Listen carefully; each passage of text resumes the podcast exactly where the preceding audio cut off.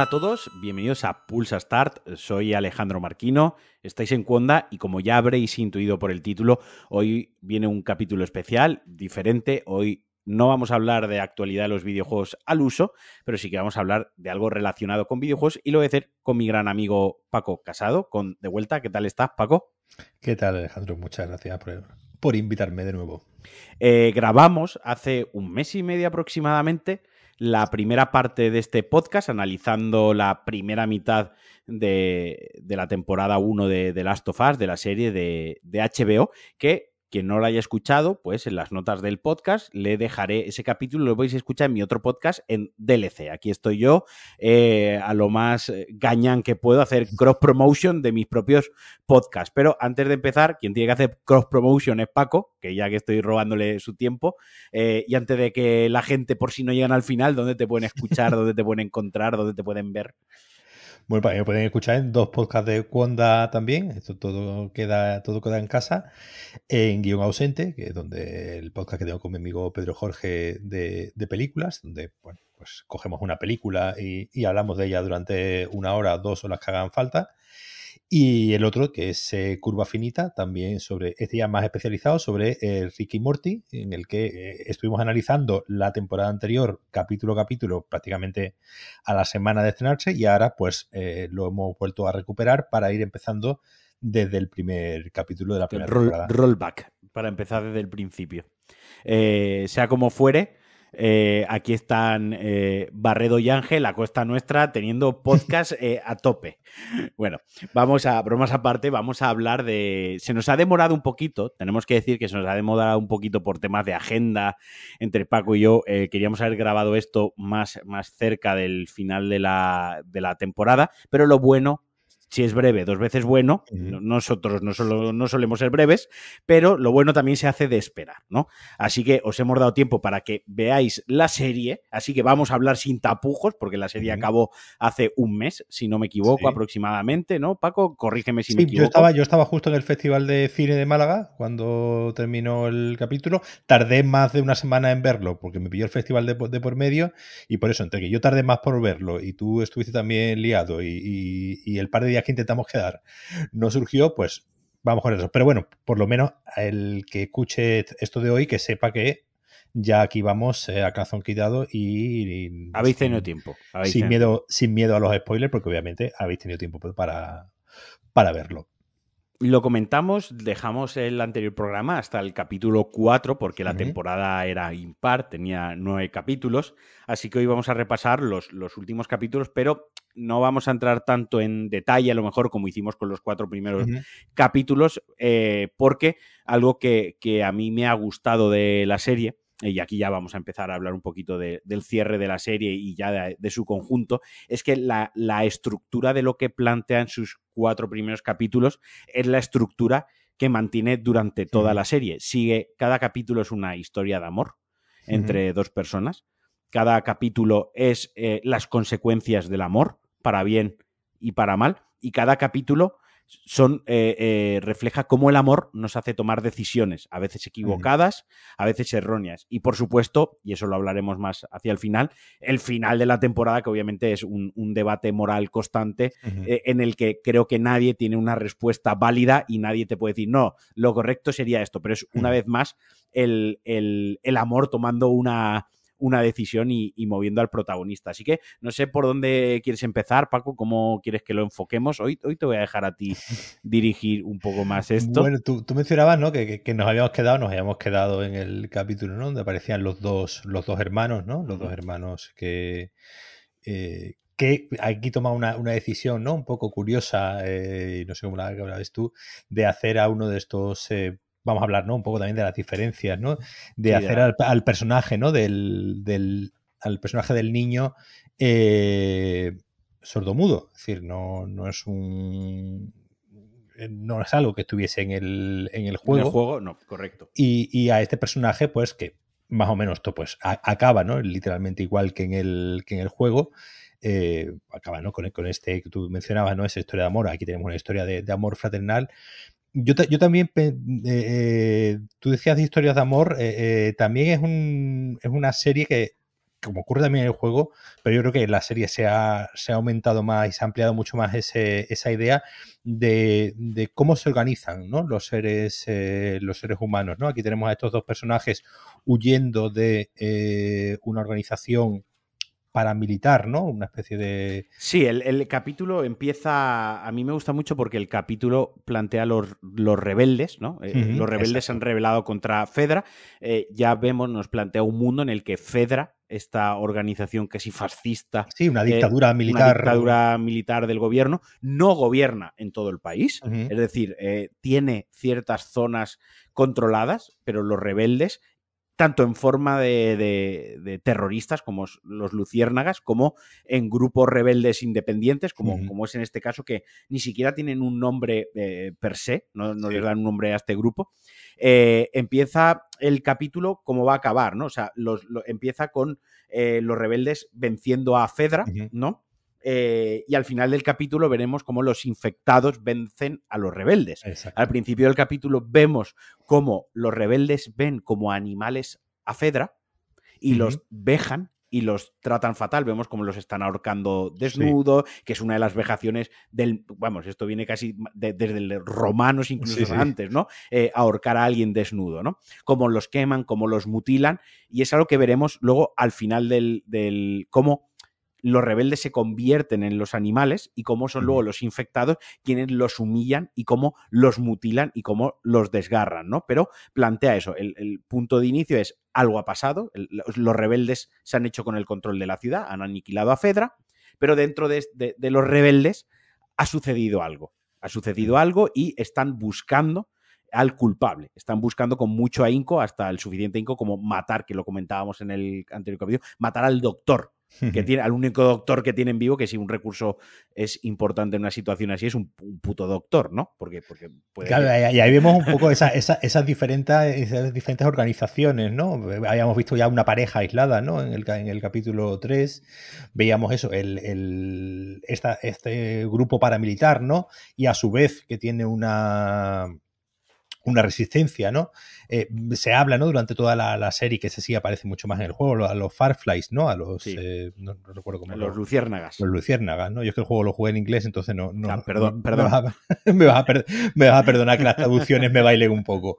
Eh, vemos una comuna, ¿no? Vemos después una, una comuna con, el chiste, ¿no? De que nos organizamos forma en, comuna, dice, entonces esto es comunismo, dice, no, no, no, a ver, es, es una comuna, entonces esto es comunismo. Y vemos también una congregación, ¿no? Una congregación religiosa, en que entonces en cada capítulo también me, gustó, aparte de, que tú eso mencionabas de, la historia de amor, cómo va indagando ¿no? en estas diferentes eh, organizaciones, ¿no? En estas diferentes organizaciones paralelas que se han que se han organizado, para la redundancia, eh, en, este, en este caos. Vemos que obviamente hay un caos, no hay, no hay un, un estamento, no hay un Estado, ¿no? Que, que los aúna a todos. Lo, y, lo intenta, pero no lo intenta, pero no lo, consigue.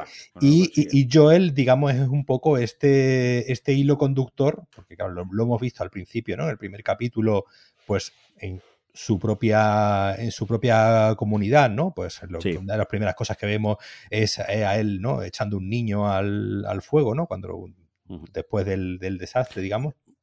Y obviamente lo primero que lo vemos a él es en su pequeña familia, que compuesta por su, por su hija y su, y su hermano. Y entonces me, me pareció muy, me pareció muy interesante en cómo la, la, serie, digamos, ahonda en todos estos temas de las diferentes organizaciones sociales, ¿no? Y cómo cada una va teniendo su, su rol y cómo cada una va pensando que es la mejor posible, ¿no? Eh, cada una de estas organizaciones piensa que está haciendo lo que cree que debe de hacer eh, tenemos ¿no? el personaje de, no recuerdo el mismo nombre, ¿no? De la, de la chica esta, eh, la, del la del Estado paramilitar este, ¿no? Que, la de los luciérnagas. La de los, que, la, que, está, eh, que está intentando, ¿no? Mantener el, mantener el control. Después, después lo vemos, ¿no? Al, final en el, en el último capítulo, ¿no? En esta, en esta organización que está, pues, con médicos y todo, ¿no? Que digamos que, sería como el, siguiente estadio, ¿no? De, organización, el ya tener pues acceso ya a unos médicos con cirujanos, con especialistas. especialistas, ¿no? Y, la, tecnología necesaria. Claro, y la tecnología necesaria para poder hacer una, un quirófano y una, y una operación que, bueno, a saber, obviamente, esos señores médicos dónde se han formado. Pues claro, si llevan 30 años sin existir universidades, Imagínate el, cirujano, la formación que debe tener. Lo que, lo que se puede acordar, ¿no? Lo, lo que habrá estado practicando. Sí, tú comentabas, tú comentabas, volviendo un poco a, sobre nuestros pasos, eh, la principal diferencia entre Sam y Henry del juego es que en, el, en el juego Sam no es sordo.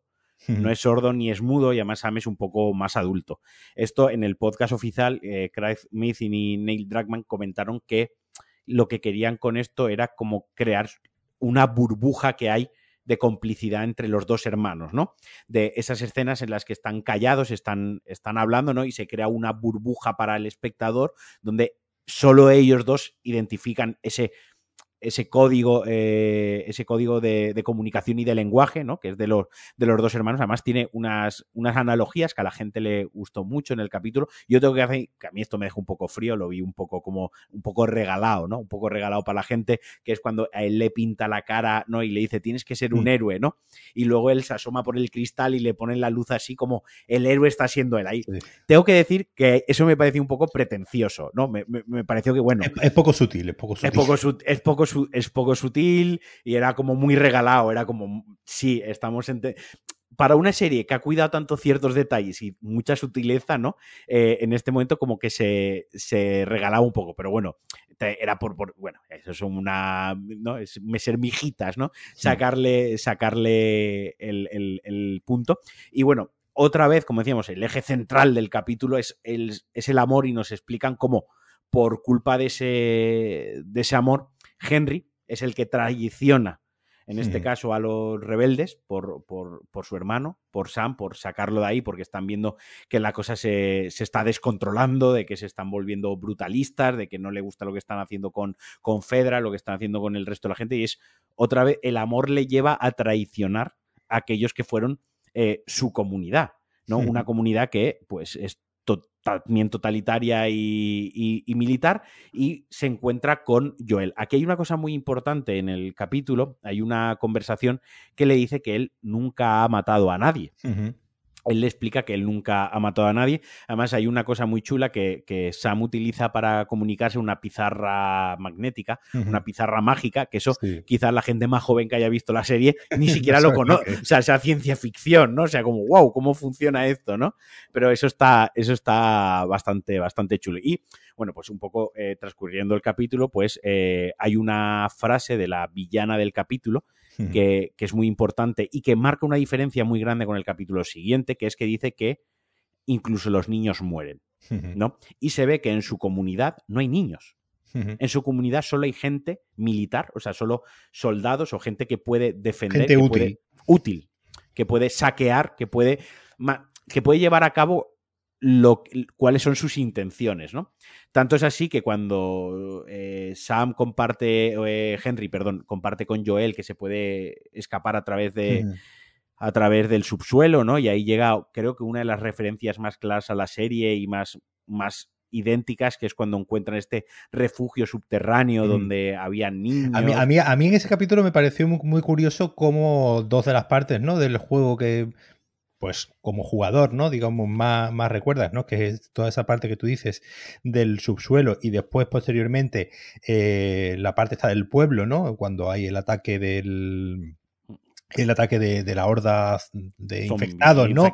Y que, primero, que primero tienes que llegar, ¿no? Hasta, hasta el final de la calle, ¿no? Es mm. como una calle muy, muy larga eh, y tienes que pegarte ahí y te pegas dos horas, ¿no? En, el mm. juego para llegar hasta el final, ¿no? Con el, con el tipo arriba que te está disparando con un francotirador y después eres tú, ¿no? El que coges el rifle del francotirador y tienes que ponerte a salvar a eso que, eso que en el juego, pues pues no sé, pues son un par de horas o tres. Sí, sí, es, larga, es, una, es una, porque digamos tiene estas dos partes, ¿no? Que acabo de comentar, cómo en, cómo en la, cómo en la, en la serie, ¿no? Toman esa, esa decisión, no de, de, darle en realidad menos tiempo del que quizás podrían haberle, haberle dado, es decir, podrían haber dedicado perfectamente pues una hora de, la hora de capítulo simplemente al, a, las escenas de acción de, del subsuelo y después de la, de la, de la horda.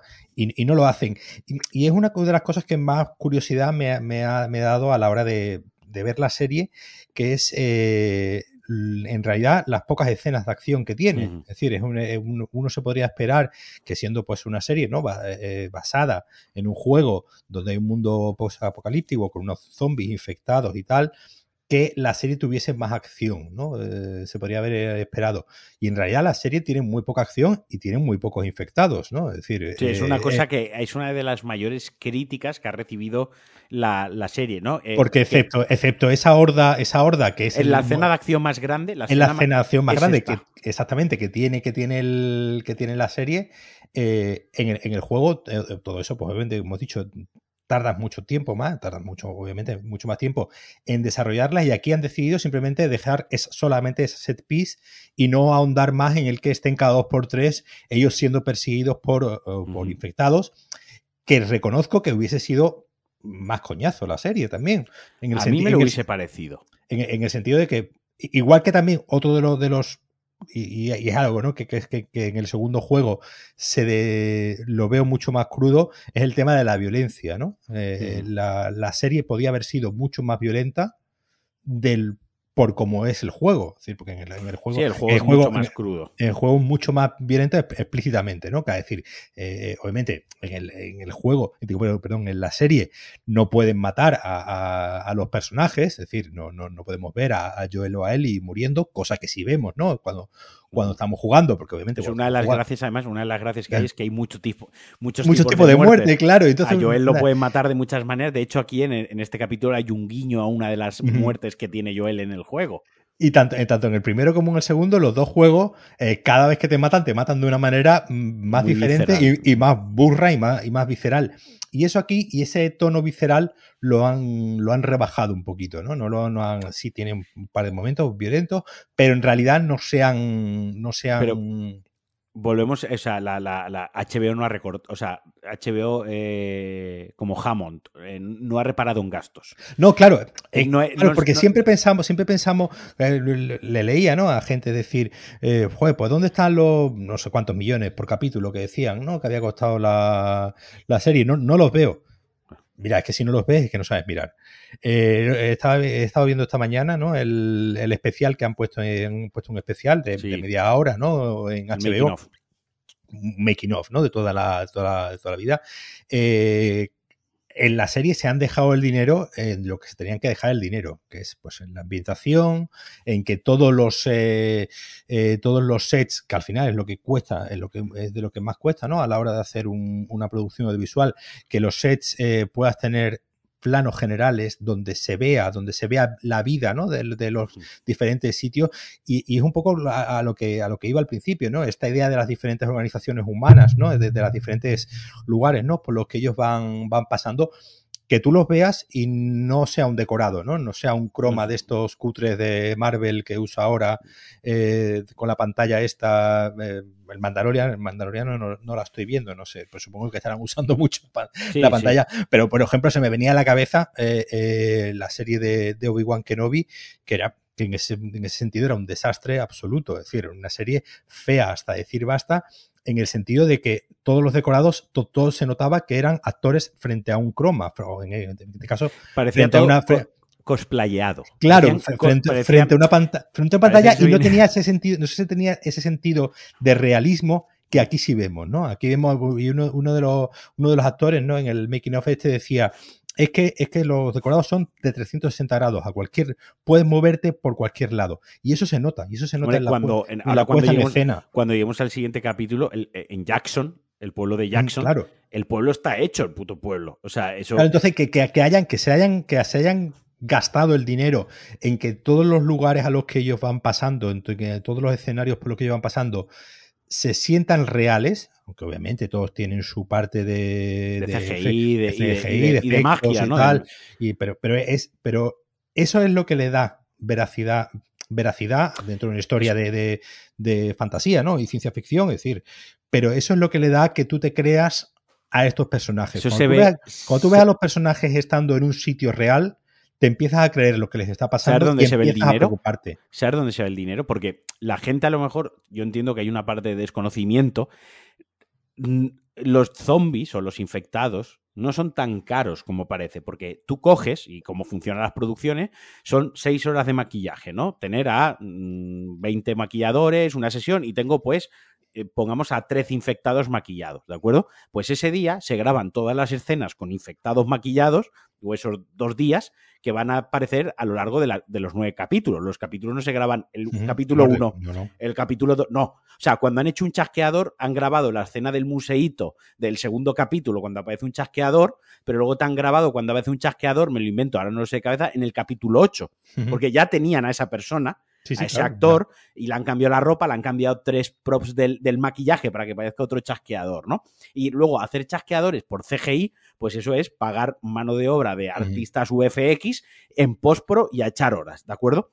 Eh, lo que vale pasta es la escena de la jirafa que no se acutre. Es decir, traer a la jirafa que se llamaba Nabo, eh, poner a otro tío disfrazado de jirafa y además hacer la jirafa en CGI. O sea, han usado tres cosas para la jirafa. Una jirafa real, una persona semidisfrazada de jirafa, efectos eh, CGI con croma.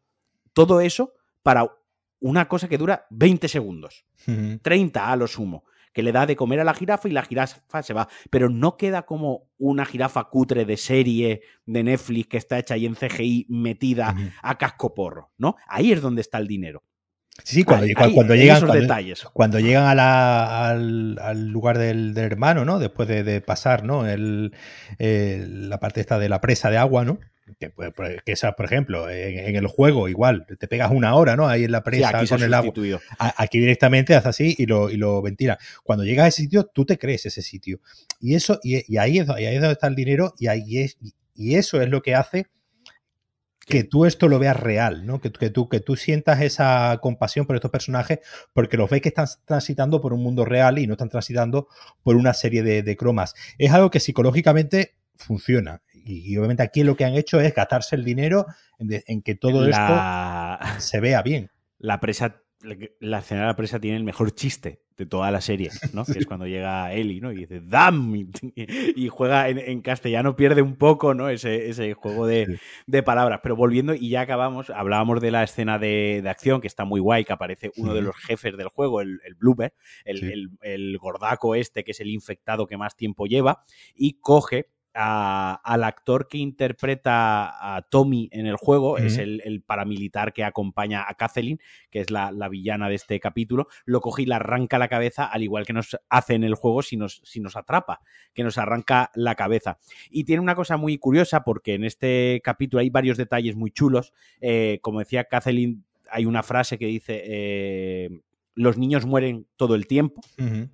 Y en este capítulo es el único capítulo en el que vamos a ver una niña infectada, una chulada, o sea, la, niña es una chulada. De, volvemos al libro, no se han gastado dinero. Mira, tú ves cómo está hecha la niña, cómo está maquillada, cómo le meten CGI en los movimientos, cómo combinan esas dos artes, ¿no? Tanto el efecto práctico como el Que ahí está la magia en que tú no sepas distinguir cuándo es digital. Eh, Kathleen dice, mueren niños constantemente eh, porque va a matar a Sam, amenaza con matar a Sam, y es eh, la niña infectada quien acaba asesinándola, ¿no? Quien acaba. Y luego hay otro detalle muy chulo que yo me di cuenta al volver a ver el capítulo, que es que Joel, cuando está con el rifle francotirador, todos los disparos que pega, eh, todos los tiros que hace es para todos y cada uno de ellos es para salvar a Ellie. No hay ni un solo disparo en ninguna situación que sea para salvar a Henry o a Sam.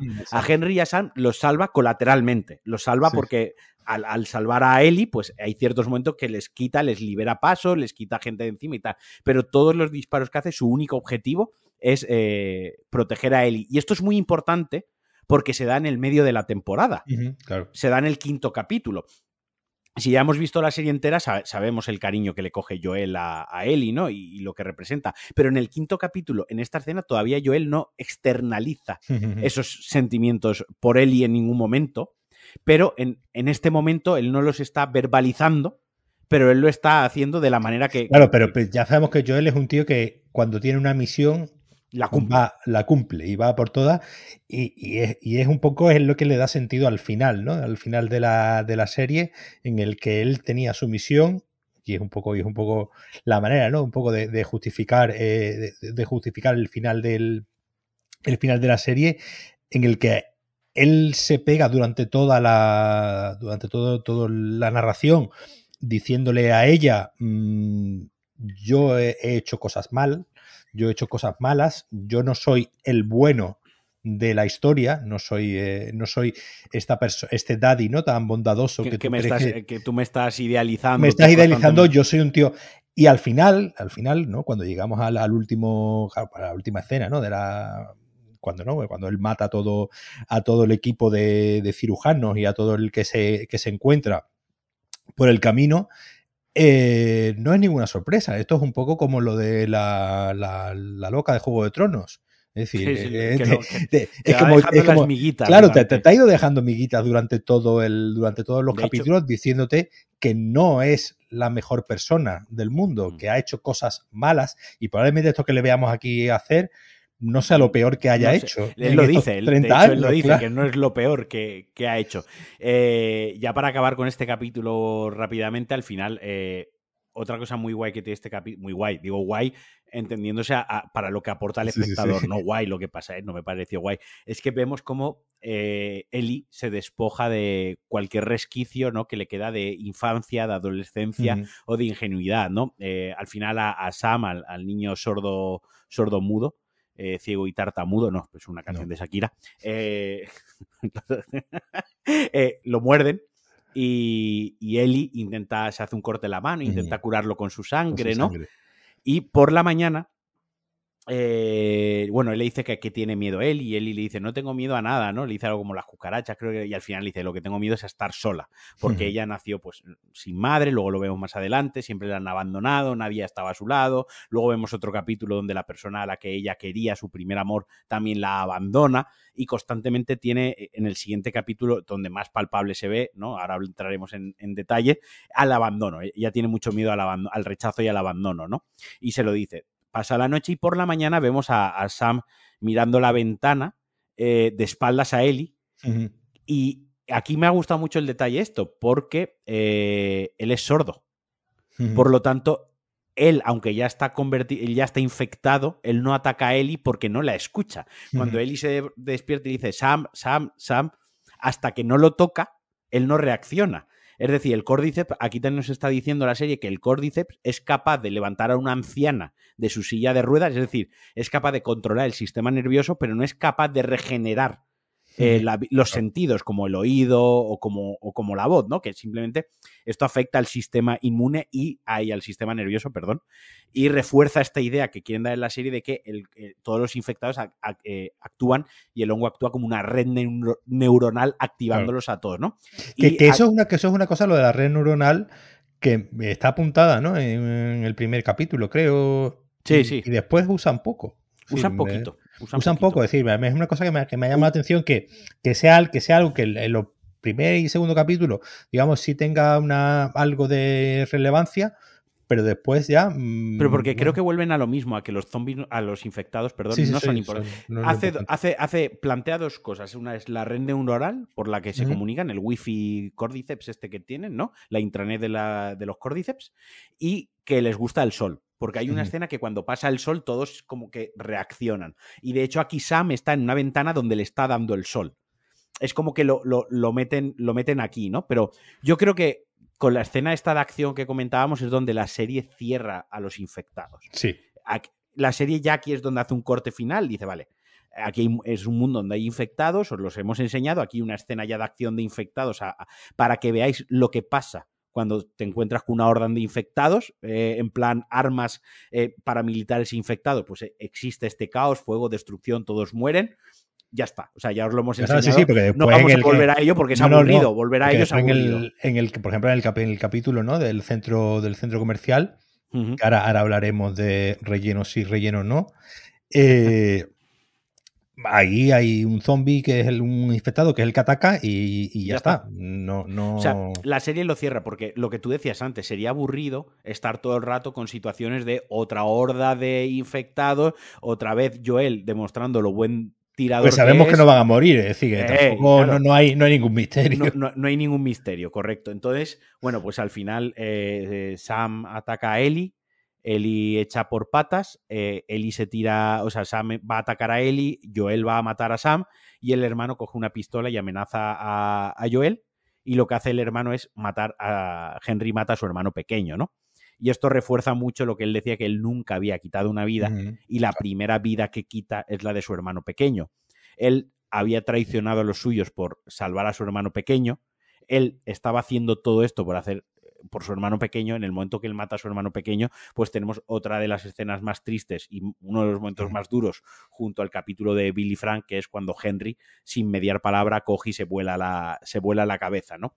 Y ahí es donde digo que, pues bueno, Eli entierra a Sam, lo deja con su pizarrita, le pone lo siento, y es Eli por primera vez no por primera vez, porque en el, siguiente capítulo. deja, de hacer chistes, ¿no? Que Deja de hacer chistes y le dice a Joel, venga, vámonos. Es ella la que está, él le dice a Joel, vámonos de aquí, este sitio ya no me gusta. Y aquí ya pasamos al, al capítulo 6, que para mí, junto al capítulo de Billy Frank y junto al último capítulo, lógicamente, para mí es el capítulo que más aporta a nivel de trasfondo y de peso de los personajes principales.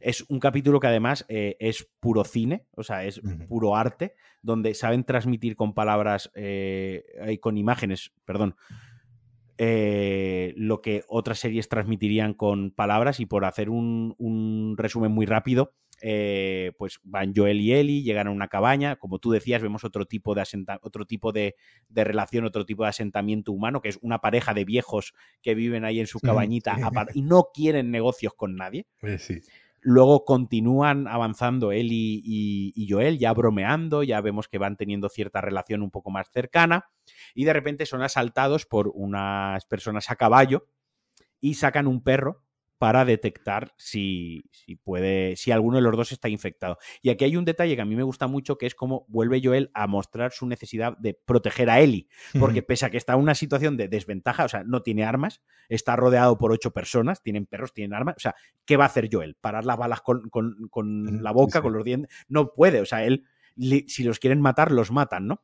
Y ahí, aún así, él hace como el ademán de protegerla, de ponerse delante y de, no la toquéis, ¿no? Cuando ya es roza lo absurdo, roza lo irracional y, no, no, puede hacer nada, ¿no? Total, que al final resulta que este grupo, eh, cuando él dice que está buscando a su hermano Tommy, pues resulta que están con su hermano Tommy y los llevan a, a, Jacksonville, a Jackson, que en, el, en los videojuegos Jackson solo se ve a lo lejos desde la presa, como tú muy bien decías, en el juego activas la presa para darle luz al pueblo y el pueblo lo ves de lejos, y el segundo juego empieza en el pueblo. Aquí se toma una, una acertada decisión, creo yo, de ya mostrar el pueblo y el pueblo es 1-1 el juego. O sea, las tiendas están exactamente igual, todo está tal cual. Y ya vemos una gran diferencia con eh, eh, la forma de relacionarse de las personas en el anterior capítulo. Si en el anterior capítulo acabábamos con los niños mueren constantemente, no hay futuro para los niños. En este capítulo lo primero que nos enseña son unos niños jugando con bolas de nieve y vemos a ancianos. O sea, un anciano es un anciano que un anciano es una persona que ha aportado a la sociedad, pero que ya no vale para nada. Entiéndase como más allá de transmitir el conocimiento, ¿no?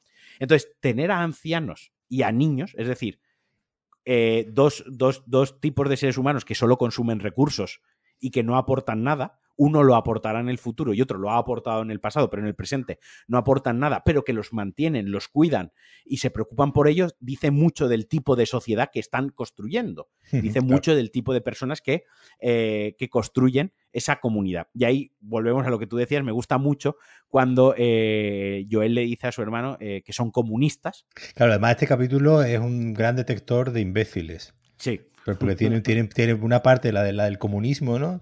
Eh, cuando, cuando, dice que ella, ¿no? Y, la, y la, la, novia, ¿no? De, del hermano le dice, no, no, a ver, si esto es comunista y ya está, y no pasa nada, ¿no? Por, por decirlo. Le, dice, vivís en una comuna.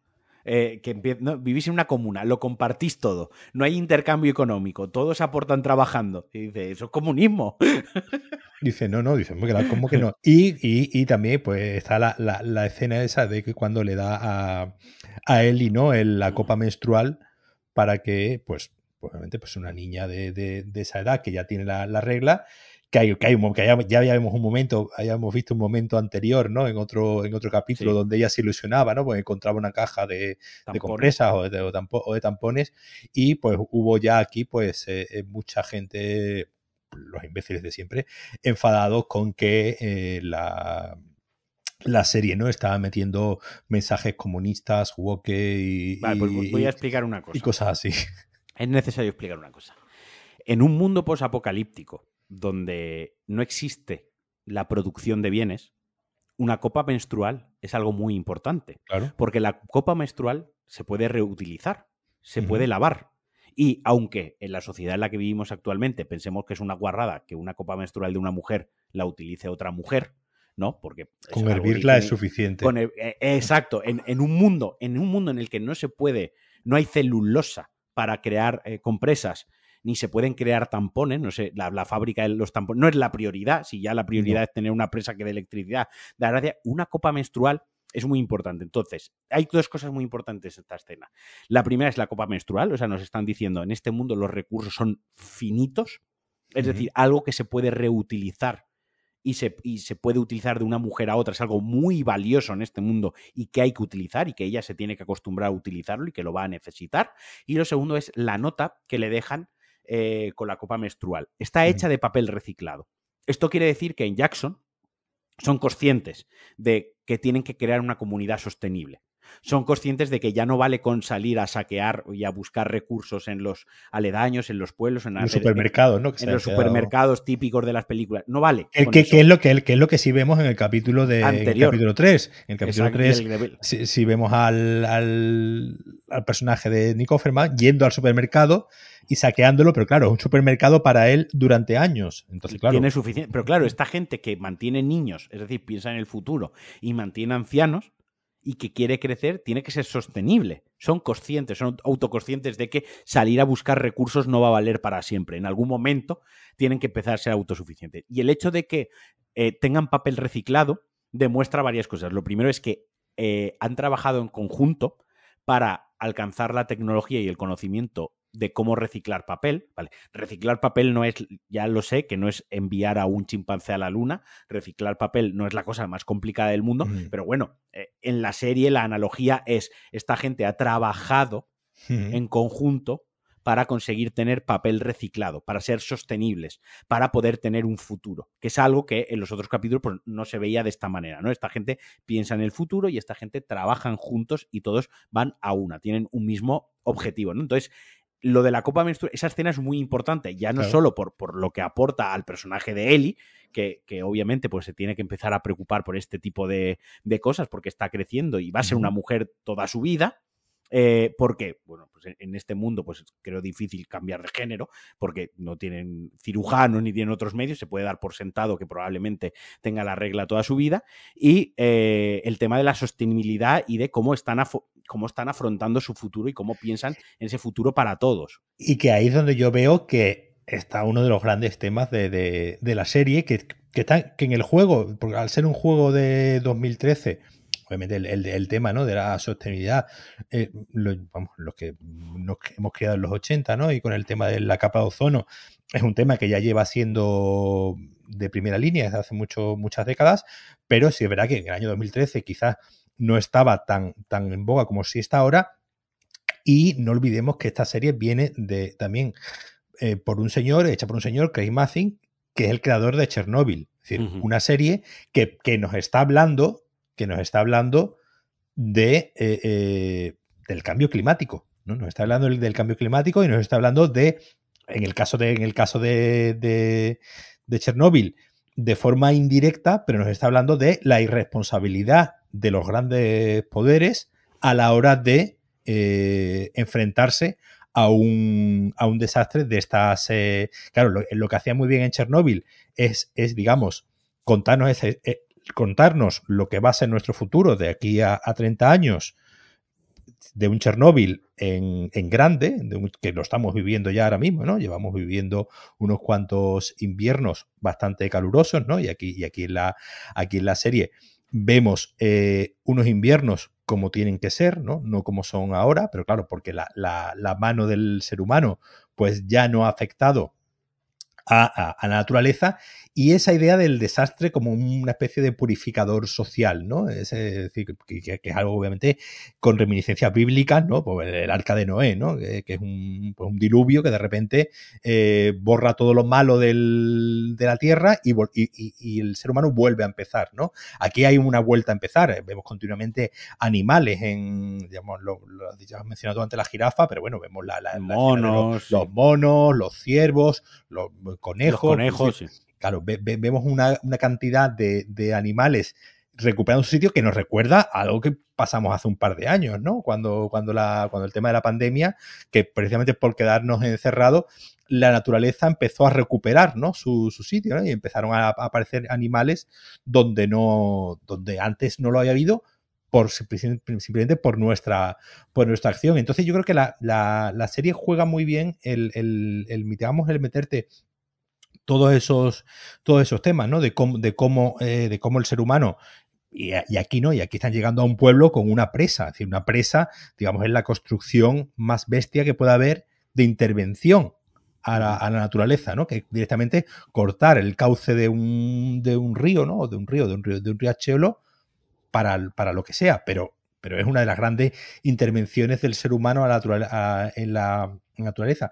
Y entonces todos, esos, todos esos mensajes, pues te la, te la conectaba ¿no? con, con Chernóbil en esta idea del, de la naturaleza, el cambio climático y, y no olvidemos que la serie empieza con un científico diciendo, lo que va a pasar. Es decir, un científico diciendo lo que va a pasar y diciendo, como suban las temperaturas, la vamos a tener. Y eso ya está en la primera escena de la, de la serie. Es decir, que hay, una, hay un esfuerzo consciente en que, el, digamos, el mensaje de la serie sea actual sin que tenga que ser un panfleto, ¿no? Sin que, sin que, sin que te tire los mensajes a, a la cara y en poco un poco todas estas, eh, todas estas ideas sobre la naturaleza, ¿no? Volviendo a encontrar su sitio, un poco como, como decían, ¿no? En, en, Parque Jurásico, ¿no? La, naturaleza pues vuelve a encontrar su sitio y, y, y, toda, y todas esas ideas de, de, que al final la serie empieza, ¿no? Con un, con un científico y prácticamente acaba, ¿no? En un, en un laboratorio, en un, en un, quirófano, ¿no? Acaba en otro lugar de científicos, precisamente de ciencia. de ciencia, precisamente con unos científicos intentando hacer algo que supuestamente va a ser la salvación aunque bueno, ahí, ahí, ahí, ahí también, el otro día leía, leía un artículo precisamente diciendo que, bueno, que Joel tenía razón, es decir, que, que, que, que, esta idea de, de, taladrarle el cerebro a la pobre niña y de ahí intentar sacar el, la cura, pues como que no iba, no iba a funcionar y, y hacía... En su cabeza era espectacular. Claro, en su cabeza era espectacular y hacía toda, toda la reflexión de cómo funcionan los hongos y tal que cual, diciendo, no, a ver, estos médicos son malos médicos y la, y, la manera de, de, salvar a, la humanidad no era matando a la matando a, a Eli, ¿no? Eh, y quitándole. Entonces, todo, todo este tema de la, de la naturaleza, ¿no? De la, de la naturaleza y, y, de cómo la naturaleza va recuperando su, sus espacios, ¿no? Y cómo al final eh, somos ¿no? los seres humanos los que nos cargamos esta misma naturaleza, yo creo que es uno de los grandes temas de la serie que atraviesa en todas las eh, en todos los capítulos. Sí, sí. Y, y como y haciendo otra vez alusión al, al, al, amor, ¿no? En esta serie, en este capítulo, perdón, tenemos eh, dos escenas durísimas de amor fraternal, de nuevo. Eh, primero, te dejan regalarte un poquito en esa seguridad, ¿no? Eli prueba la buena vida, se da una ducha caliente, va al cine, vemos como los niños ven cine, o sea, se están preocupando también esta comunidad de que los niños adquieran cultura, se entretengan, pero también adquieran cultura. Además, además date cuenta que es una sociedad donde, la, donde el Señor de los Anillos se quedó en las dos torres y no se estrenó Exacto. nunca el del Rey. Correcto, o sea, nunca... imagínate el, drama De, que, de, quedarte con, de quedarte con la historia con la historia media. Bueno, todos los niños escribiendo fanfics porno de Frodo y, Sam en la serie, ¿no? Me imagino, algo así. No, pero están viendo la película que están proyectando es eh, The Goodbye Girl, que es una, una película ¿no? en la que una niña también eh, se encariña con el que podría ser su nuevo padre, ¿no? Eh, no tiene padre, su madre se echa un novio y se encarga. Lo hacen ahí como un poco, también hay un poco de guiñito, hay, hay, hay, mucho amor por el cine en la, en la serie, ¿no? Y bueno, pues como decía, hay una conversación entre su hermano, entre Tommy y Joel, donde Tommy le dice que va a ser padre y Joel, lejos de alegrarse por él, se lo reprocha, se encabronan, porque Joel le dice que por favor lleve él, Tommy, que lleve Tommy a Ellie hasta, hasta el final de. hasta donde la tiene que llevar al, al hospital. Ahora no recuerdo a qué ciudad lo tiene que, que llevar, a en qué ciudad acaban. Eh, pero bueno, que lo lleve porque él no puede, porque a él le están entrando unos ataques de pánico y él no puede. Entonces Tommy le dice, yo no puedo asumir estos riesgos, yo ya he dejado esta vida atrás, estoy esperando un hijo eh, y tienes que entender que no todo gira en torno a ti. Entiendo que tu vida se paró cuando murió tu hija, pero es que ahora van a hacer el mío y mi vida empieza ahora, ¿no?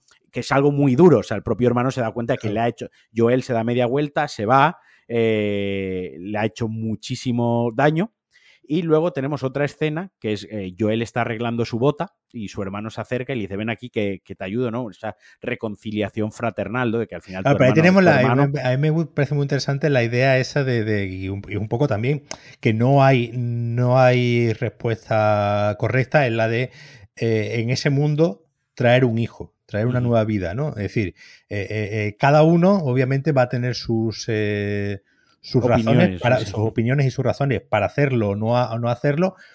Y es un mundo tan jodido en el que ambas opciones son perfectamente válidas, ¿no? El, de, en este mundo tan jodido, de repente traer una, nueva vida. Pero bueno, al final la nueva vida es lo que hace que, que se mueva esa comunidad. se, mueva la comunidad, ¿no? Y claro, y que, la especie siga, existiendo. Al final, la nueva vida es esperanza. Es, vamos, vamos, a sobrevivir, ¿no? Eh, todo lo que estamos haciendo, todo lo que estamos cultivando, todo lo que estamos construyendo, todo esto tiene un significado, que eh, es, lo va a disfrutar nuestros hijos, nuestros nietos, lo van a disfrutar, si no, perdería carentemente totalmente el significado, se pondrían a saquear porque dirían, bueno, pues yo me voy a morir o de viejo o de un tiro o de un mordisco, ¿no? Eh, el sentido de estructurar una sociedad es para que se perpetúe, avance, evolucione y continúe.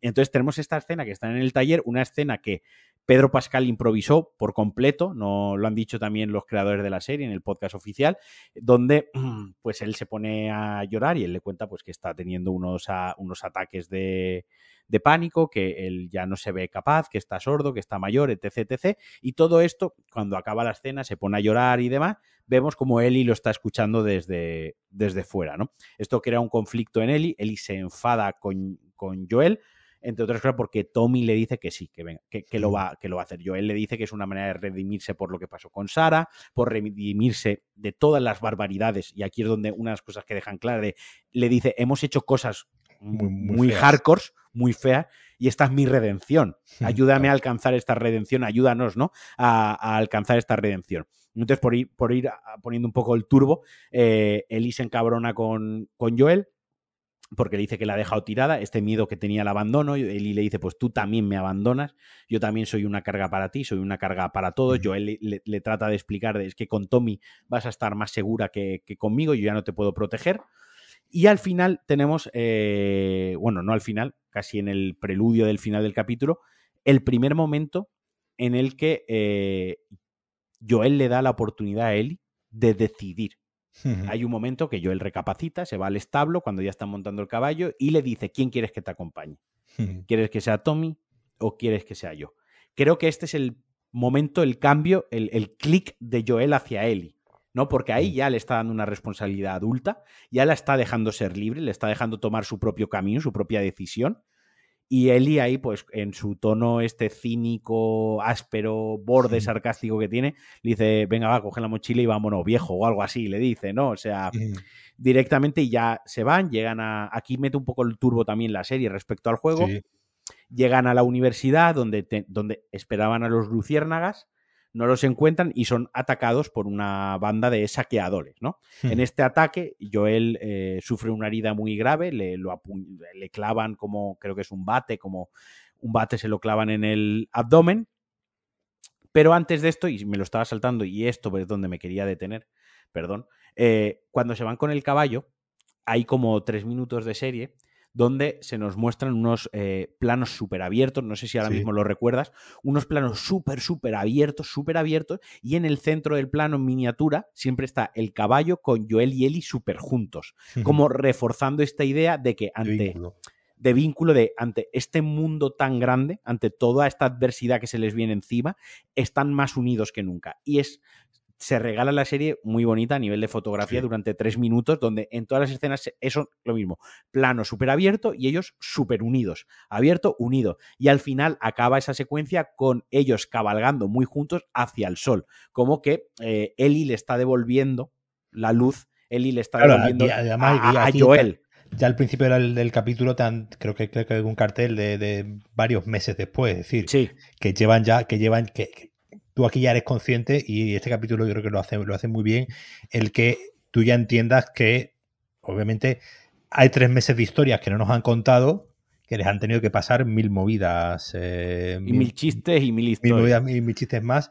Y, mil movidas que les habrán hecho, obviamente, estar cada vez más cerca el uno del otro. A mí, esta, parte me parece muy, muy curiosa, ¿no? En un, en un juego donde sobre todo en el juego, ¿no? Donde no tienes opciones, es decir, en, el juego vas siguiendo, el juego es muy lineal, ¿no? En, el sentido de que, de que no hay ninguna elección libre. No hay ninguna elección, ¿no? Incluso en, el, en, la escena final, ¿no? Te, te, engaña donde tú crees que puedes tomar la decisión de, pues, no matar, ¿no? A los cirujanos o algo así. Te, te, demuestra que no, que al final es un mundo sin opciones y que ella y que ella de repente tome una decisión, ¿no? Que de ella, de ella de repente tome una. tome la opción de hacer algo eh, fuera, digamos, del guion escrito, ¿no? Fuera del. Eh, a, diferencia del, juego, me, me, parece una idea, una idea muy, muy interesante también esa. Y, ya de ahí pasan a, como decía la universidad, apuñalan a Joel. Y ya por acabar el capítulo, me gusta mucho el detalle de que el capítulo acaba con una canción de, de Page Mode respetando el código eh, narrativo que, que, asienta la serie de que eh, un, temazo de los 80 significa mal rollo. Mal rollo. Entonces te ponen a The Page Mode, te ponen un temazo de los 80, y ya te están diciendo lo que queda de serie. O sea, de aquí en adelante. Va todo cuesta abajo. Va todo, sí, es, realmente este capítulo es eh, lo más bonito que viven. Sí, es la última esperanza de ahí en adelante todo lo que les pasa son cosas malas. Entonces, eh, me gusta mucho cómo la serie pone ese punto, vuelve sobre sus pasos al, segundo y tercer capítulo y de, oye, escucha, que aquí yo asentamos un código audiovisual, ¿no? Asentamos una regla y lo estamos respetando. Te ponen de page mode. Y luego ya avanzamos al capítulo 7, que es el capítulo de Marras, ¿no? Creo que es el, capítulo. Aquí te voy a dejar yo que, que te explayes un poco, un poco más eh, yo voy a decir, yo personalmente creo que hay bastante relleno.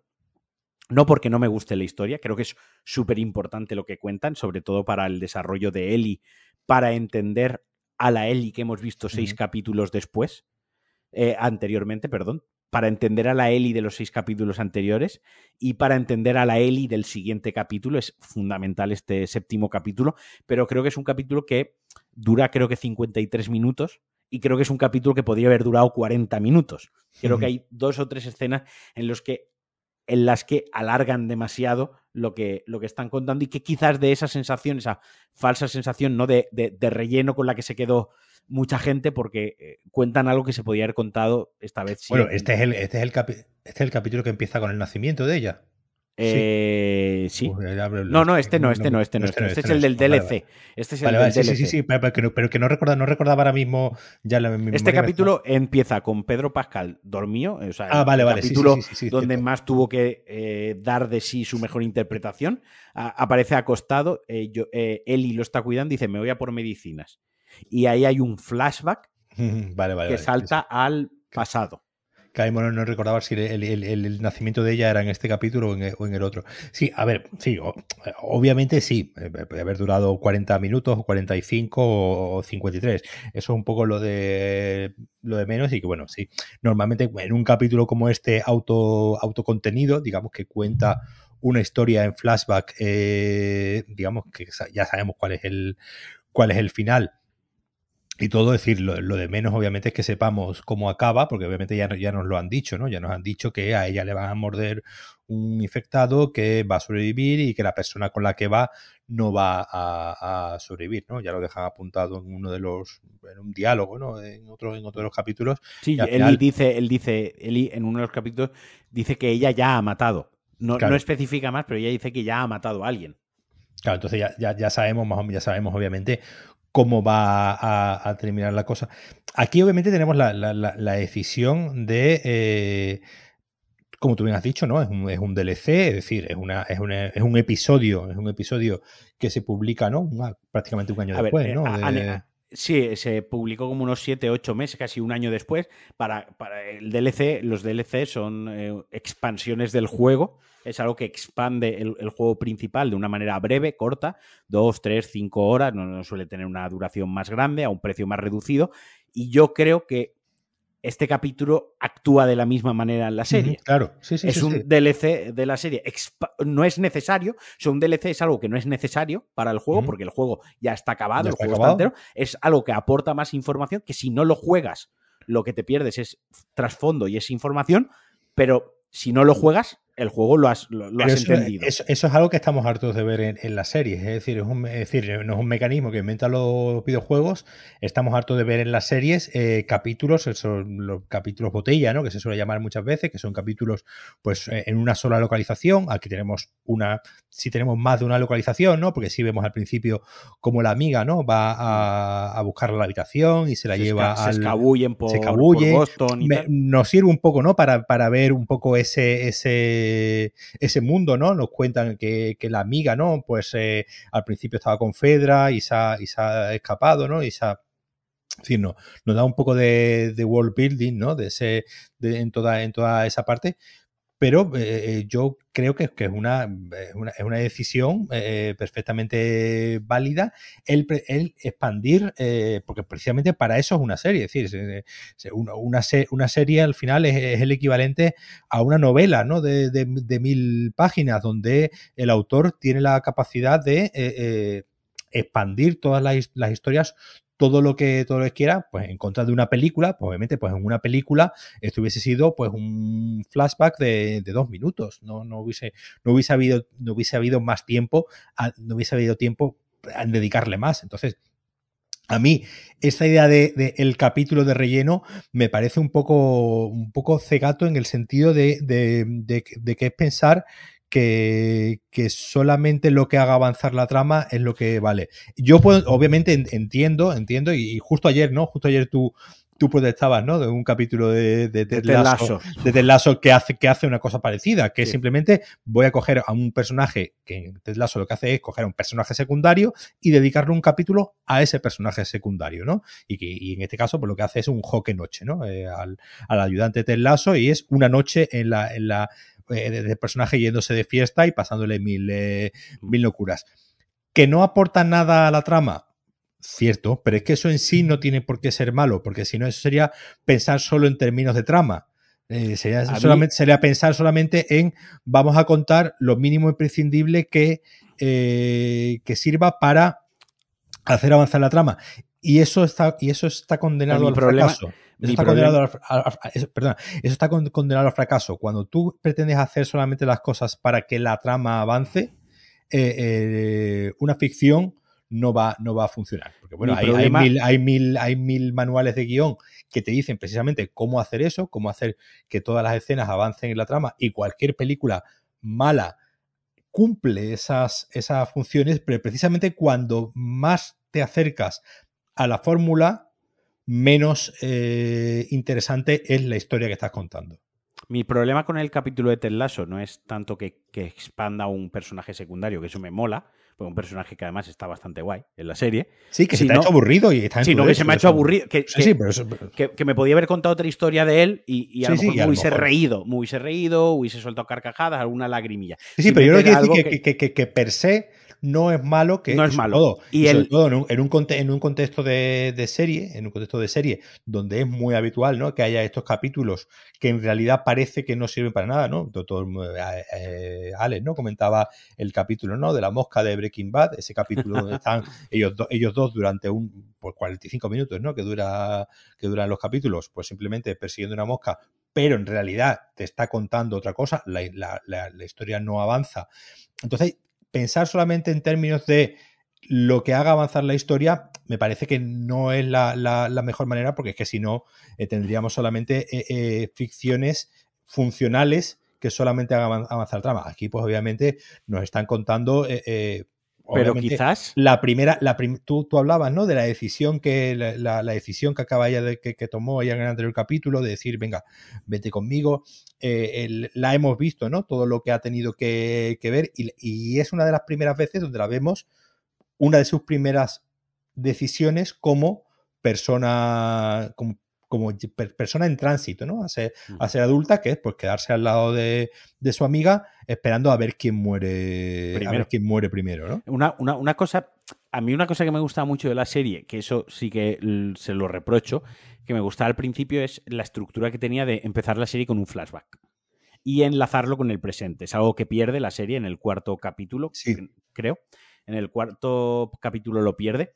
Y a lo mejor este capítulo, a mí me hubiese gustado que me lo hubiesen dosificado de manera de flashbacks. Aunque yo conozco ya la historia, igual a lo mejor porque, porque yo conozco la historia me hubiese gustado que me la, me la enseñasen así, ¿no? Pero que me hubiesen ido desgranando un poquito en un capítulo, pues cuando se escapa al principio de la serie, cuando se escapa por la noche. En otro capítulo, cuando le da la sorpresa en el centro comercial. En el otro capítulo, cuando le dice que la va a abandonar. Y el último capítulo donde decide lo de la muerte, ¿no? Que me la hubiesen contado, que me hubiesen contado al final, lo mismo que me han contado, porque a mí no me parece, no me parece relleno lo que está contando. A mí lo que me parece relleno, por ejemplo, es que la escena en la que están jugando a las, a las máquinas en el recreativo dure cuatro minutos, cuando a la segunda máquina en la que han jugado ya me ha quedado claro. Bueno, te recuerdo, te, recuerdo que en el juego te hacen jugar durante 20 minutos con pistolas de agua. Exacto. y, me pareció, dime, de qué sirve Y me pareció tedioso. Y en el juego, y en el, y en el segundo te hacen jugar con bolas de nieve y me parece tedioso.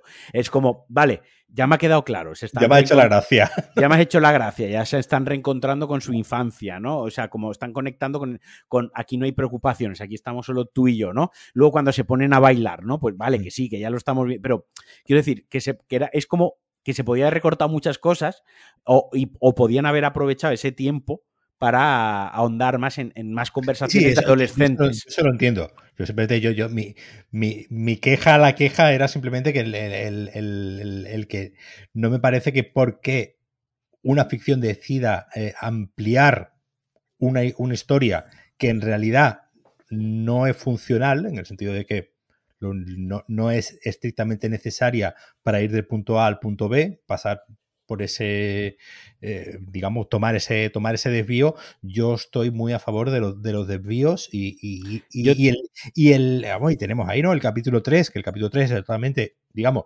innecesario en cuanto a la, a la trama, pero, eh, eh, quizás, quizás el problema es que, claro, quizás es que el en la serie el desvío lo hace dos veces, ¿no? Si no hubiésemos tenido el, el bueno, lo iba a hacer una tercera vez, ¿eh? Ojo, que cuando entran al, al búnker, cuando hmm. entran al búnker en el capítulo anterior, en el juego hay unas, hay unas notas que hablan de la historia de los dos fundadores de, del búnker, ¿no? Que son, los, son dos policías. Y dicho, dicho por, también por el showrunner de la serie, le iban a dedicar otro capítulo a contar cómo se establece ese búnker, cómo se establece esa sociedad eh, con niños y cómo, cómo entran los infectados y los aniquila, y ellos mismos se dieron cuenta que era, sería un tercer capítulo en el pasado sin avanzar la serie y que eso a lo mejor jugaba en, su contra. O sea, ellos mismos son los creadores de la serie, son autoconscientes de que era la segunda vez que nos lo metían. Pero yo la diferencia, yo lo que te quería preguntar, Paco, es: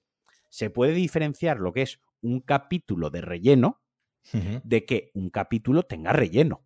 claro, claro, mi, mi queja es: este capítulo tiene relleno. Yo cuando vi el capítulo de Billy de Frank, yo no vi relleno. Yo, cada escena que me estaban enseñando, me estaba aportando algo nuevo. Y cada sí, yo, yo entiendo, más de la cuenta. claro, estas, estas, escenas que tú dices, que, son escenas donde no son escenas de, sentimiento, en el sentido de que aquí el sentimiento es el de felicidad, ¿no? El de estar pasándoselo bien, el de, el de diversión, más, más que hacer avanzar eh, la historia, que en la, en la, en la historia de, de, claro, también tengamos en cuenta el, lapso temporal ¿no? de, de, los dos capítulos.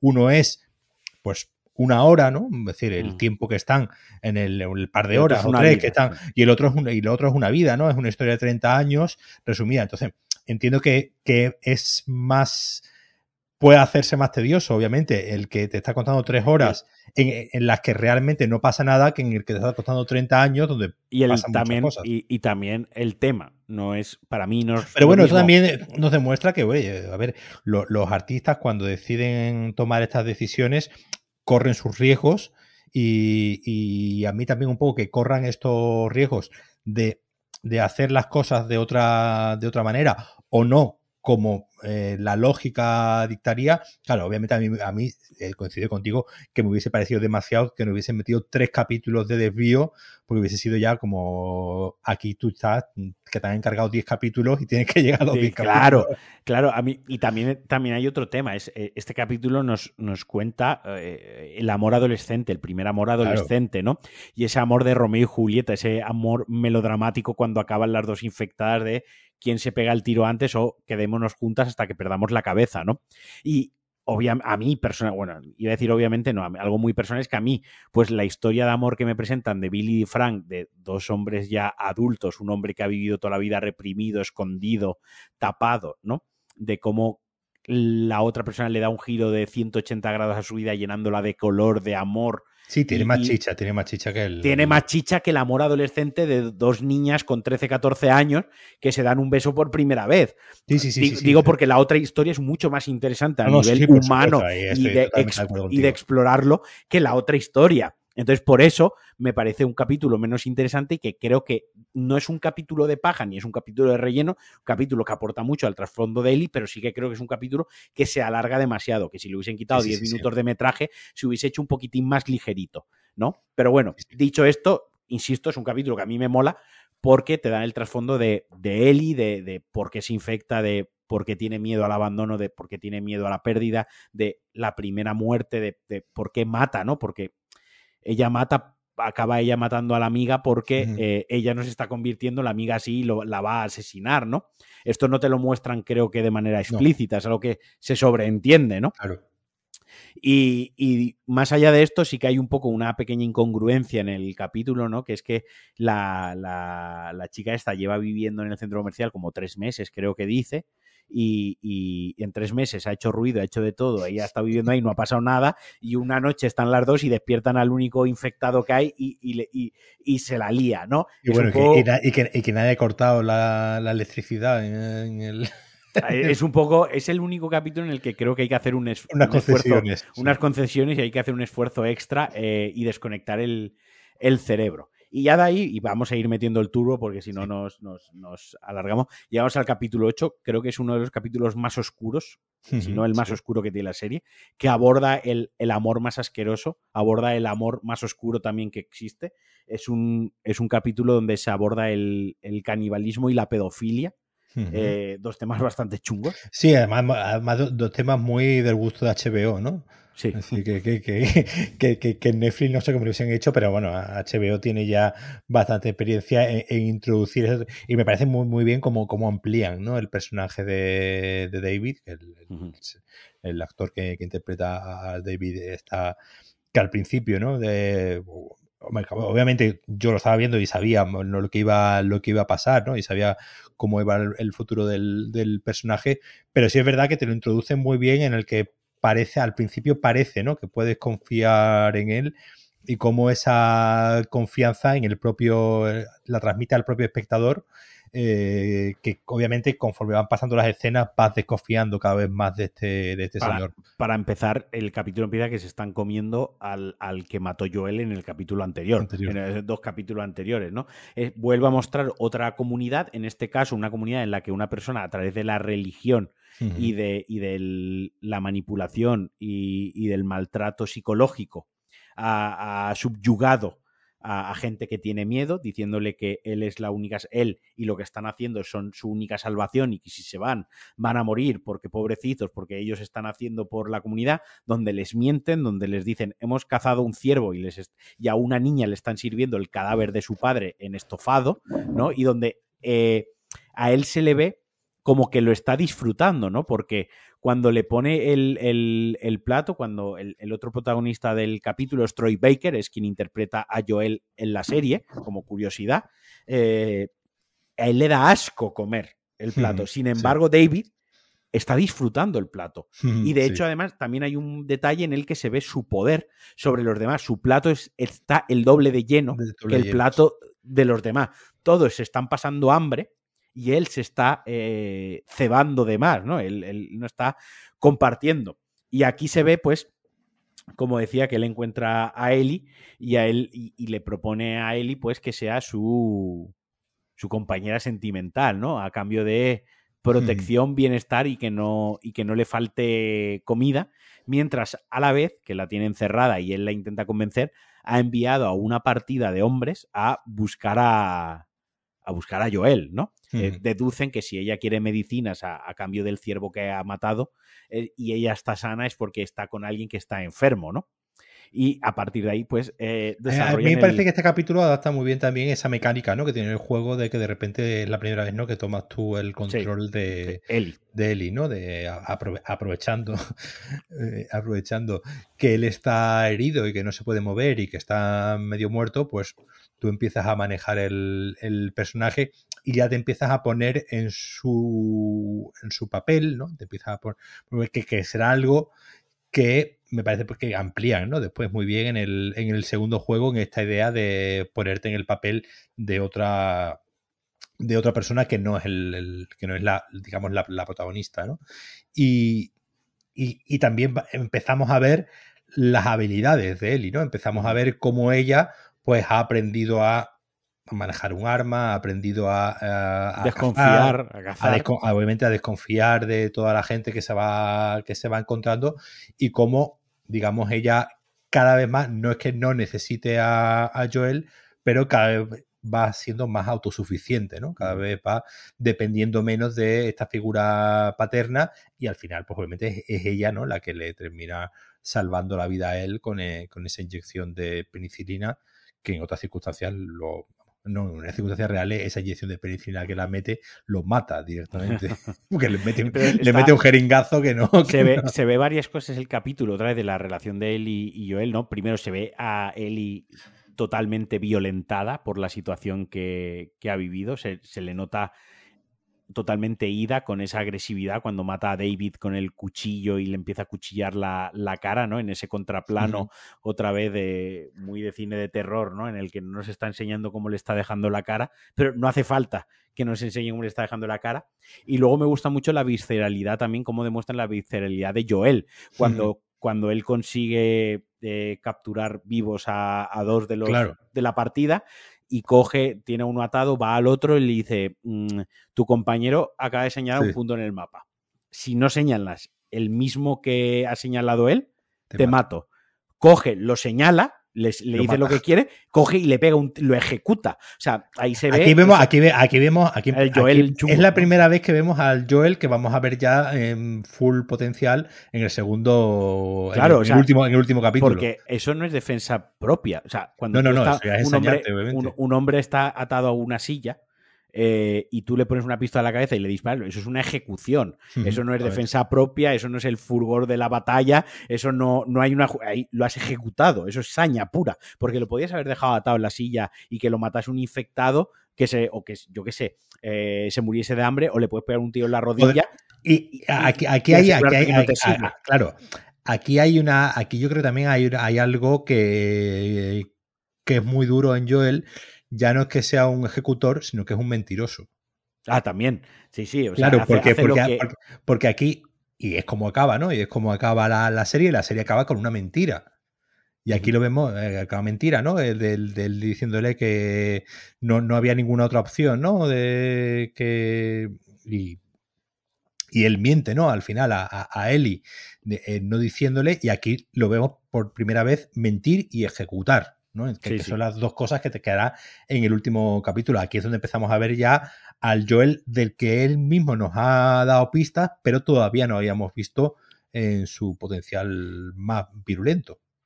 Y ya una vez Joel recuperado y a vez una, una vez Eli salvada del trauma de matar a David, el último capítulo empieza con el nacimiento de Ellie, que esto es algo que no aparece en el juego. Esto sí que es material totalmente original de la serie. Vuelven a un flashback. El último capítulo vuelve a tener un flashback, donde la, además la actriz que interpreta a la madre de Ellie es la actriz que va vida a Ellie en los videojuegos y se ve como ella ha sido mordida por un, o sea, está siendo perseguida por un infectado, se pone, rompe aguas, se pone a dar a luz mientras es atacada por un infectado. O sea, ella está naciendo en el sufrir. Eli ha nacido en el más puro. No es que ha nacido en un mundo hostil, sino es que ha nacido en, rodeada de violencia, ¿no? Y justo en el momento del nacimiento, la madre es mordida. Aquí dejan, no dejan claro, y esto me gusta mucho, dejan a la imaginación que no se sabe por qué realmente Ellie es inmune, si es porque corta el cordón umbilical a tiempo, si es porque ha sido mordida mientras estaba dando a luz, o no, no, no acaban de dejarlo claro, no acaban de, de dejarlo claro. Me gusta mucho que se deje abierto y vemos la madre entrar en una casa de las luciérnagas y vemos entrar a Marlene. Y aquí explican por qué la relación de Marlene con Ellie, por qué la cuida tanto, por qué la protege, porque al final eh, la trajo, la vio llegar al mundo, ¿no? Y una escena, es una escena muy dura porque Marlene la ve, ve a la madre con la herida y Marlene va a ejecutar a la madre y va a ejecutar al bebé. Entonces la madre miente, miente y dice que la dio a luz, la dio a luz antes de ser mordida. Esto es súper importante a nivel narrativo porque la vida de Ellie empieza con una mentira. Claro. La vida de Ellie empieza con una mentira y como tú muy bien decías, el capítulo acaba con otra mentira. Es decir, el, el inicio y el final son dos mentiras y dos mentiras para salvar la vida a Ellie. Son dos, dos personas que la quieren, una, su madre la quiere como una hija porque es su madre y miente para salvar la vida, y Joel le miente porque la quiere también como un padre, la, la- la- quiere como, como a una hija, ¿no? Hay una, hay, hay una analogía y un simbolismo de, de- de todo, de cómo sí. es la mentira y la moralidad para salvar la vida de, de que a mí personalmente me, Sí, un Me poco, un poco yo, yo mencionaba ¿no? antes el, eh, eh, el arca de Noé, ¿no? Bíblico, y aquí pues el pecado original, ¿no? El pecado original de la mentira es el que le permite vivir y el y, el, y la mentira final es la que le sigue permitiendo vivir. Me, me- pareció muy curioso que, que, cogi- que cogiesen, obviamente, un, un lugar como la granja, ¿no? Que, que esa granja hace Sí. una referencia a uno de los lugares que aparece, ¿no? En el segundo, en el segundo juego, ¿no? Aparte hay un plano, hay un plano prácticamente, creo que, vamos, el plano con el que inicia, inicia el capítulo es prácticamente clavado, ¿no? a la granja donde... a la sí, granja, a la granja que a una que a su vez, ¿no? Que a su vez es, eh, eh, está esa granja en el segundo juego porque Joel dice en la serie y en el juego Sí. que a él le encantaría jubilarse o en una, en una granja, ¿no? Con, con ovejas. con ovejitas. Y, que, y claro, ¿no? que, que metiesen ese plano de la, de la granja, pues me pareció bastante, bastante curioso, porque claro, es una, es una referencia muy clara al, al, al segundo juego. Y bueno, y tenemos ahí, ¿no? Esa idea de, de- que, que han hecho muy bien de la de el fichaje, ¿no? De actores del, del juego, ¿no? De que los, eh, que los más eh, seguidores, pues sí han visto en la Marlene, ¿no? En la única actriz que sí Interpreta al eh, mismo que personaje interpreta, que al mismo, al mismo personaje. Eh, pero bueno, que hayan, que hayan metido a, a- a diferentes actores del juego eh, me, me ha parecido muy, muy bonito y además dándoles personajes con cierto sí. con una cierta relevancia que no, sean- que no sean simple, simple cameos, ¿no? Y bueno, al final, como ya veníamos adelantando, el- este último capítulo se regala un poquito al principio la relación de él y Joel, como antesala del drama que va a venir luego, ¿no? Eh, cuando ven la jirafa. Y es un capítulo extremadamente corto Sí. para lo que podría para haber ese sido. un season finales, ¿no? Claro, porque yo estaba, yo estaba, yo estaba pensando, digo, digo eh, eh, cuando yo cuando vi lo corto que era, eh, creo que es incluso más corto, ¿no? Que la que la anterior, que, que- que nos quejábamos antes de que quizás se les había ido. Es un capítulo que a lo mejor con 10 minutos más. eh, eh, pero bueno, al final, un poco contradiciendo lo que yo decía antes, aquí en la brevedad está la virtud. Es decir, el capítulo va al grano en lo que quiere contar. No se. No Anda se por la rama, ¿no? no, No, se anda no. por la rama, el, el tiroteo final del ejecutando a todos los a, a toda la gente que hay en el en el hospital eh, eh, eh, está resuelto en, en dos minutos y es como se resolvería probablemente la vida real. claro o, sí, o- sí. o lo matan o mata él a todo, pero eso no dura 20 minutos el tiroteo, eso dura dos minutos. En una situación extrema así dura. es una parte que en el juego pues te pegas a lo mejor una hora no ahí entre bueno, son que- 15, 20 minutos. 15, de- 20 de minutos. Bueno, la- yo es que soy muy manco y me, me- me matan muchas veces. Entonces, eh, eh, me- lo mismo tardé una hora.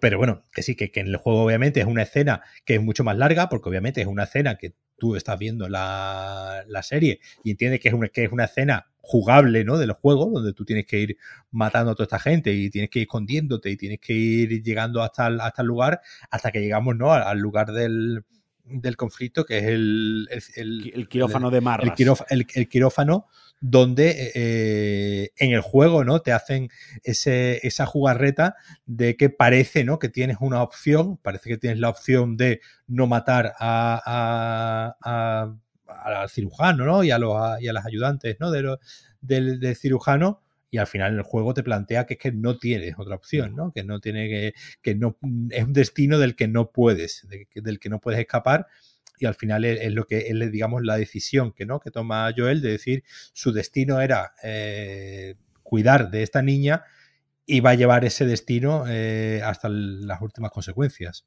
Y, cuando una vez mata, una vez mata a los cirujanos y acabando con cualquier resquicio de, que la humanidad pueda ser salvada, aunque científicamente no pudiese ser, pero él, él no lo sabe en ese momento, él no lo puede saber. Eh, cuando toma la decisión, él no lo puede saber.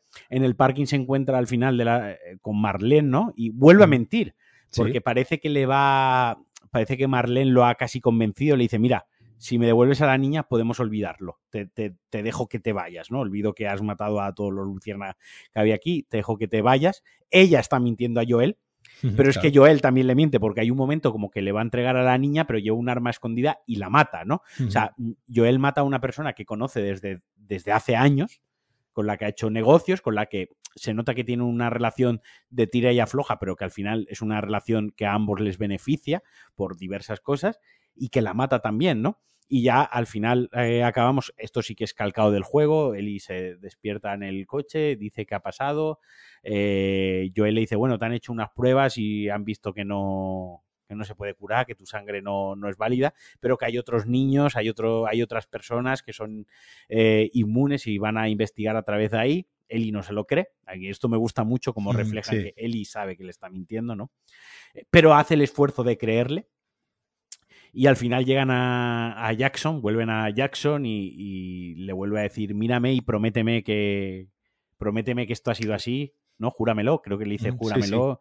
Yo él le dice que sí, que, que, se lo jura y ahí acaba la serie. O sea, creo que la serie no se enrolla más, no tiene un, un epílogo, no, tiene mucha más historia. O sea, la serie cierra ahí, te deja con el objeto totalmente cerrado, ¿no? Cuando, cuando, eh, cuando leíste al principio en la IMDB, creo que comentaste, no estabas muy seguro de que la serie, fuese a acabar en, el, mismo, mismo lugar. ¿Por qué? ¿Por qué dedujiste eso?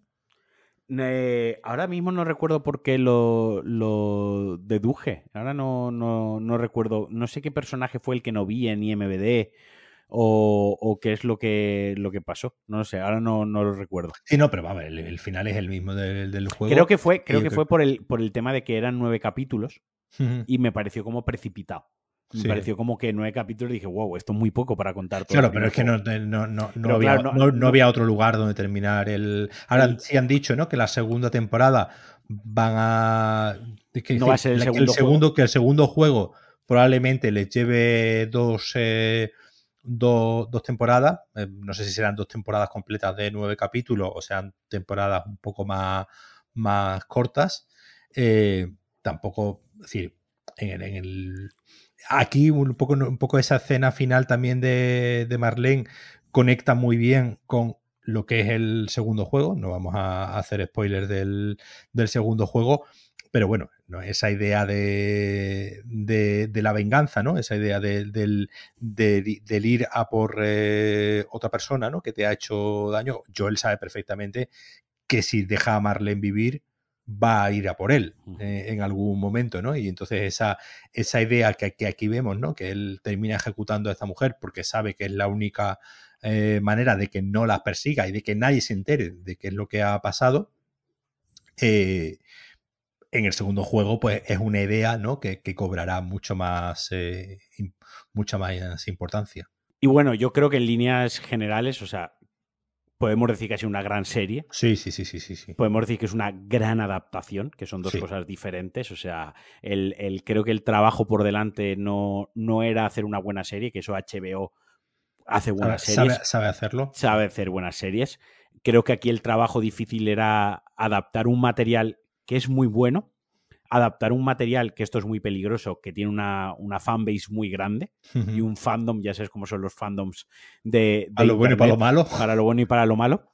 Y era adaptar ese material original siendo, por una parte, fiel al material, fiel a la historia que se cuenta, pero también adaptándolo de manera de que quien no haya jugado al videojuego lo disfrutase, sintiese empatía, cogiese cariño, y creo que es algo que consiguen muy bien con él y con Joel, Creo que aquí un poco lo consiguen un poco más con Joel, obviamente por, por, por la personalidad de él y cuesta más cogerle cariño, ¿no?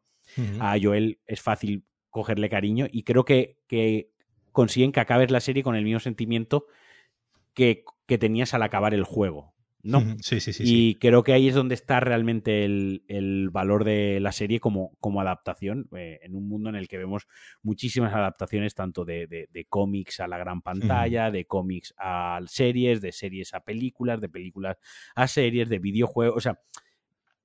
una, cosa que ha hecho, una cosa que ha hecho muy bien la serie, creo yo, es eh, digamos, como inventar sus propias reglas, ¿no? Es decir, sabe, es una serie que sabe que obviamente viene de un material más allá de la historia, más allá de la historia, porque la historia es la que es, y al final ahí en la historia no se han, no se han eh, eh, desviado prácticamente nada, ¿no? De, digamos, de los puntos eh, principales, ¿no? De, la, de las historias y de, digamos, de los, de los principales, ¿no? Personajes que te vas encontrando. Obviamente, lo que ha hecho, es, lo que ha hecho precisamente es expandir eh, las historias ¿no? de los personajes a los que vamos encontrando. La historia de, de, él y de Joel sí está prácticamente calcada. Lo que han hecho es un poco construir un mundo más alrededor, un mundo alrededor de ellos, que yo creo que era lo realmente difícil. Si se llega a convertir en una, llega, llegan a hacer simplemente una serie de acción en el sentido en el sentido más eh, eh, correquetepillo del, del, término, en el sentido de eh, ellos continuamente huyendo de, infectados y eh, en el siguiente capítulo pues huyendo de un infectado cada vez más, más grande, pues no hubiese sido coger la esencia del juego que combina muy bien esa parte de, por una parte, la diversión propia, la, parte no lúdica, ¿no? De, de, tú estar jugando. Yo cuando estaba viendo la serie eh, mi mujer obviamente no, ella no ha jugado al juego, ya no ha jugado al videojuego, pero yo le iba diciendo, mira, pues le iba diciendo, esta parte en el juego, pues sucede de esta, de esta manera y esta parte en la que tú estás jugando, ¿no? Y esta parte en la que tú de repente, pues es la primera vez que tomas el control de, de Eli, ¿no? Y vas a, y vas y le iba yo apuntando cuáles eran las partes. Claro, y ella entendía perfectamente que esa parte en, la serie tenía que durar un minuto y, no más, porque obviamente eh, esto es como cuando tú estás jugando y tienes a alguien al lado mirando cómo juegas. O tú estás viendo a otra persona jugar. Pues puede haber momentos en los que te aburras porque lo divertido del juego al final eh, es jugarlo. Yo sé que hay frikis como tú, que te quedas con amigos y mientras uno juega, tú estás con la mano rota y el otro juega, tú, disfrutas mirando, pero, pero como tú sois los menos, ¿no? el, resto de los mortales disfrutamos jugando discrepo porque si no Twitch no sería una máquina de hacer dinero loquísima. Ojo, ¿eh? Que es algo que yo, yo, me costó mucho entender. O sea, me, sí, sí, sí, O sea, yo me lo paso bien. Eh, ya cerramos. Aquí he, aquí he dejado, eh, dejado, he puesto mi alma boomer. Sí, eh, exacto. a mí me gusta ver a mi amigo jugar, pero porque estamos tomándonos una cerveza juntos mientras jugamos. Yo, yo, ver jugar en Twitch es algo que nunca he entendido. a ver, no, no, ahora ya, ahora ya hablando en serio, es decir, yo me, yo me he criado en recreativas viendo a la gente jugar al Tetris, ¿sabes? Es decir, que es la cosa más aburrida del mundo. Más aburrida en el sentido de que tú piensas ahora eh, pegarte media hora viendo a, otra persona jugar al Tetris. Sí, obviamente, pues eh, lo, lo, pasas bien y lo, y lo disfrutas. Y no, y ahora, ya completamente, completamente en serio. Eh, no, aquí hay un momento, ¿no? Que salen ellas jugando a, la, a las recreativas y precisamente, si tú recuerdas, ¿no? En, las creativas recreativa de los 80 era el tío que estaba jugando y los siete alrededor eh, eh, eh, vitoreando lo que, lo, que estuviese, lo que estuviese pasando. Yo entiendo que eso en una ficción no puedes hacerlo. En una ficción, digamos, ese componente lúdico de uno jugando y varios alrededor vitoreando o disfrutando como uno, como uno juega, pues es más, esa sensación es más difícil de trasladar. Entonces yo creo que han hecho muy bien en eh, eh, reducir esos elementos al mínimo y, a ver cómo hacen en la segunda, porque en la segunda es un, el, segundo juego es un juego donde hay menos zombies todavía, ¿no? Hay menos infectados todavía que en el primer juego. Con lo que supongo yo que los infectados ya directamente serán dos personajes que aparezcan de fondo y, poco más. Pues nada, oye, muchas gracias Paco por haber pasado este ratito conmigo Ya sabéis, a todos los que os ha gustado el podcast, muchísimas gracias por quedaros hasta el final. Podéis colaborar conmigo en patreon.com barra Alejandro Marquino. Y, insisto, si no habéis escuchado la primera parte de este especial eh, desgranando The Last of Us, la gran serie de HBO, lo podéis hacer en DLC. Os dejaré bajo, estoy haciendo así en la mano como si fuese un vídeo de YouTube porque Paco me está viendo, pero en realidad no se está grabando el vídeo. Os dejaré en la descripción el link al primer episodio. Así que no nos enrollamos más porque son las nueve y media, porque Paco tiene familia, porque yo también quiero ir a verme Ted Lasso mientras hace tortilla patata. Os mandamos un besazo muy fuerte y muchísimas gracias por estar un. Un beso a todos, muchas gracias. Adiós.